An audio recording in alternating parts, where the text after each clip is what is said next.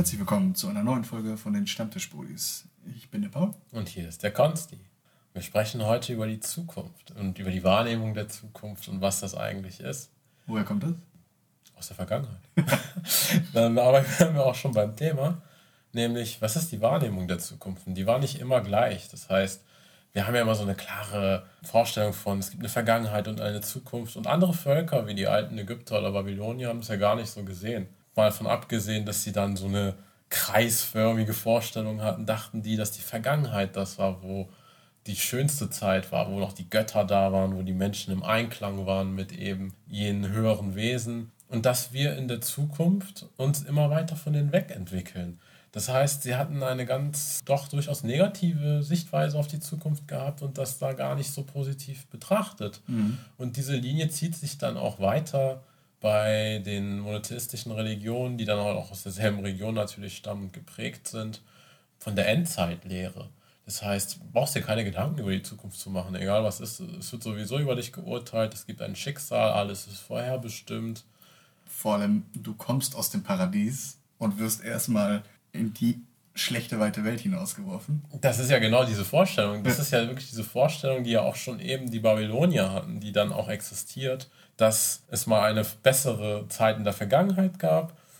Ja, und dieser Gedankengang hat sich auch lange gehalten im Mittelalter und wird dann erst durch die Aufklärung mal in Frage gestellt in Europa. Da können wir dann halt sehen, dass im, im Zuge der Aufklärung das Individuum halt sehr wichtig wird. Das war ja eine ganz große Errungenschaft in der Aufklärung gewesen, in Differenz zum Mittelalter. Und hier können wir halt dann doch zum ersten Mal sehen, wie die Menschen über ihr Sein nachdenken und dann kommt da auch durchaus mal eine positive Sichtweise über die Zukunft auf. Und das hängt auch sehr viel mit Fortschritt zusammen. Genau. Die individualistische Zukunft wandelte sich dann richtigerweise in eine kollektivistische Zukunft. Das hat sich folgendermaßen dargestellt. Ende des 18. Jahrhunderts ist die Französische Revolution passiert. Und da hat im Prinzip der Glaube an die Republik oder an, an den neu entstehenden Staat die Menschen dazu beflügelt, an eine bessere Zukunft zu glauben. Äh, nicht mehr die herrschenden Monarchien bestimmen ihr Leben, sondern sie selber haben es in der Hand, ihr Leben zu bestimmen. Und als Nation gemeinsam hat man Zukunftsvision gebildet. Man wollte als Gemeinschaft ein, eine bessere Zukunft für seine Familie und alle drumherum, die zu dieser Gesellschaft gehörten, dann entwickeln.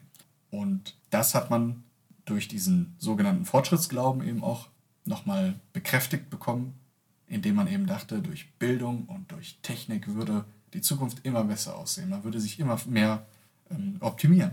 Das ist dann allerdings in der Realität ein bisschen anders gewesen, denn der Fortschritt hat auch negative Züge mit sich gebracht in der Industrialisierung beispielsweise, also quasi im 19. Jahrhundert war es dann eben so, dass man vorher, sagen wir mal, Bauer war, aber man ist jetzt Arbeiter in der, in der Fabrik gewesen und plötzlich musste man noch viel härter als vorher arbeiten, hat kaum noch Tageslicht gesehen und ist letztlich von Maschinen ersetzt worden und war dann arbeitslos in völlig überbevölkerten Großstädten, wo ja, Krankheit und Kriminalität dann grassierten. Das war natürlich eine eine Zukunft, die sich die Menschen so nicht vorgestellt hatten. Aber das war, wurde dann deren Realität. Daraus entstand dann wiederum der Kulturpessimismus. Das heißt, man hat dann eher negativ auf die Zukunft geblickt und dann eben auch gesagt, oh, ja, Technologie und Fortschritt, das kann auch nach hinten losgehen. Und dementsprechend waren die Zeiten dann doch wieder ein bisschen pessimistischer unterwegs. Wie würdest du sagen, war es danach?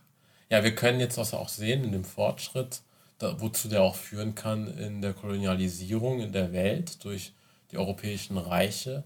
Da wurde ja auch dieser Fortschrittsbegriff missbraucht. Das heißt, man hat ja gesagt, man bringt unterentwickelten Völkern den Fortschritt und hat halt die schlimmsten Verbrechen begangen im Endeffekt. Und da sieht man aber auch langsam den Übergang, dass kollektive Zukunft auch in die Literatur Einweg findet. Und da sieht man das halt so in Krieg der Welten zum Beispiel, da wird ja auch dieses Thema aufgegriffen mit der Kolonialisierung durch die Briten.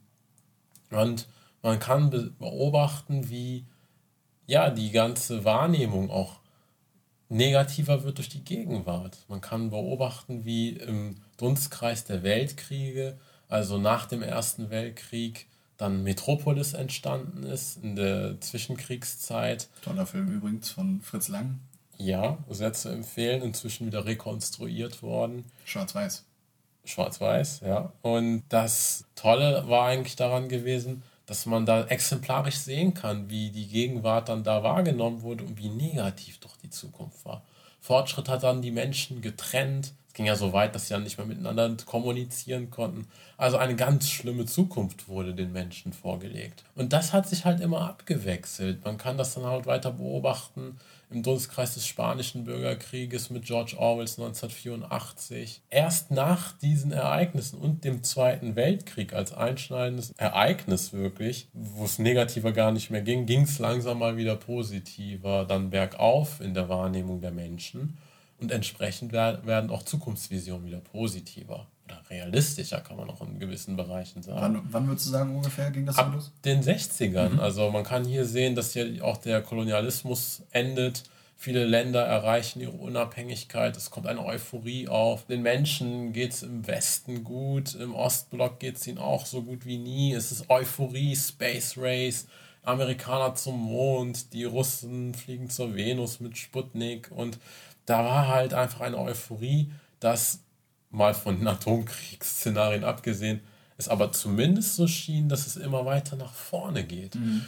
Und das hat man dann halt auch gesehen, natürlich in Space Odyssey 2001, wo es halt natürlich ein ambivalentes Verhältnis zur Zukunft mit positiven und negativen Aspekten gab. Aber was interessant war, auch viele ja, Erfindungen auch vorhergesagt wurden sei es jetzt Weltraumtourismus zum Beispiel, auch die Tatsache, wie wir Menschen mit Maschinen kommunizieren, war ja eher im Vordergrund gewesen in ja, diesem die, Werk. Die ersten Supercomputer wurden da quasi in den 60ern schon erdacht, ne? Ja. Eben.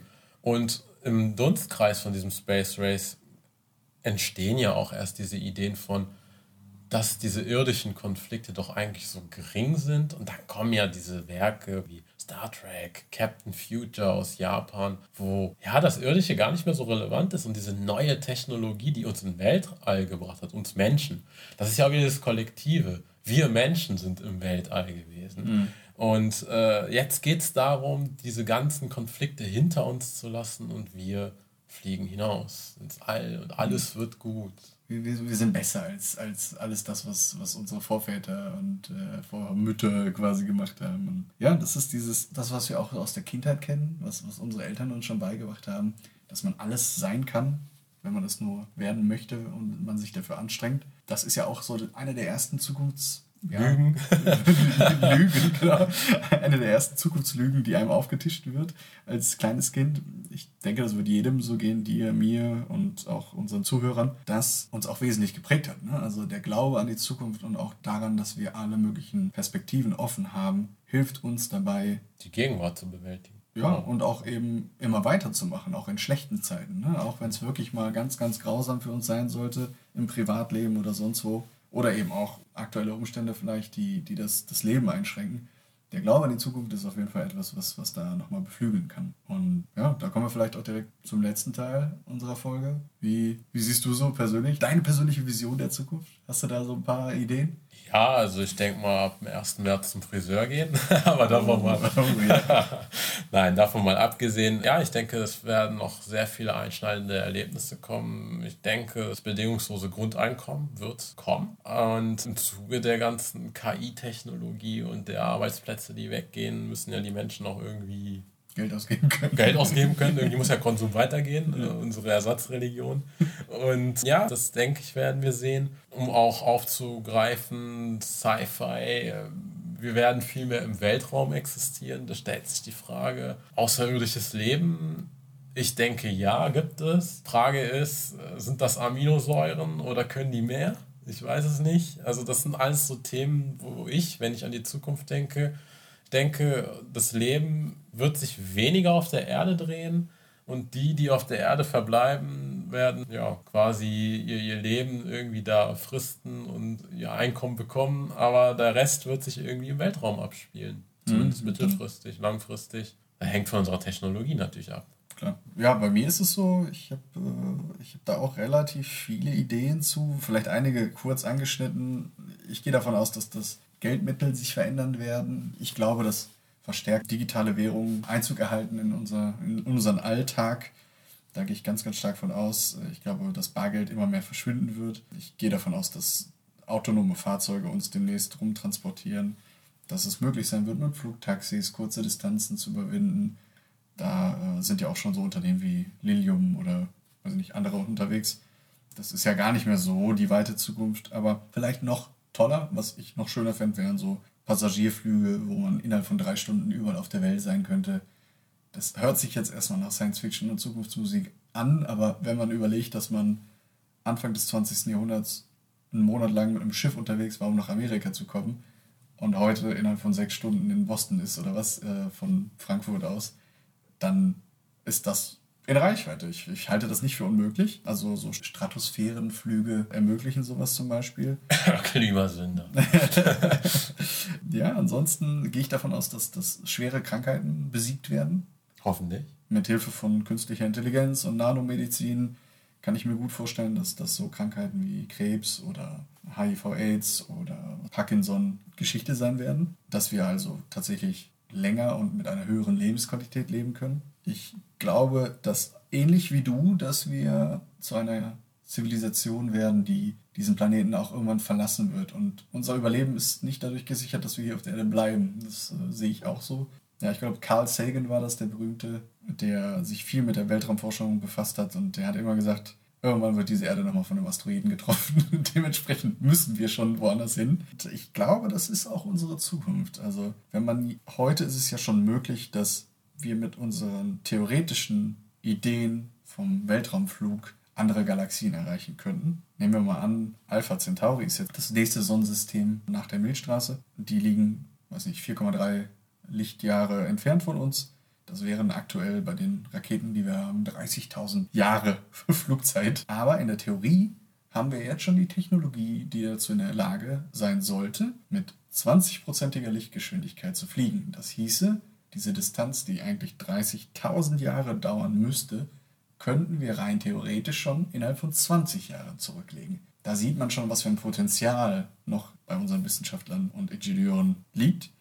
Dementsprechend bin ich da genauso von überzeugt wie du. Also die Technologie heißt, man könnte es bauen, es fehlt nur Geld und die Überzeugung. Also ja. theoretisch ist ja viel möglich. Theoretisch könnte man auch in die Zeit fliegen, aber wir könnten es nicht bauen. Aber das kann man bauen. Ja, genau. Man also kann, das man kann 20% Lichtgeschwindigkeit bauen. Und das ist schon also wir saßen hier eben zusammen, als wir das vorbesprochen haben und wir waren schon so total fasziniert davon.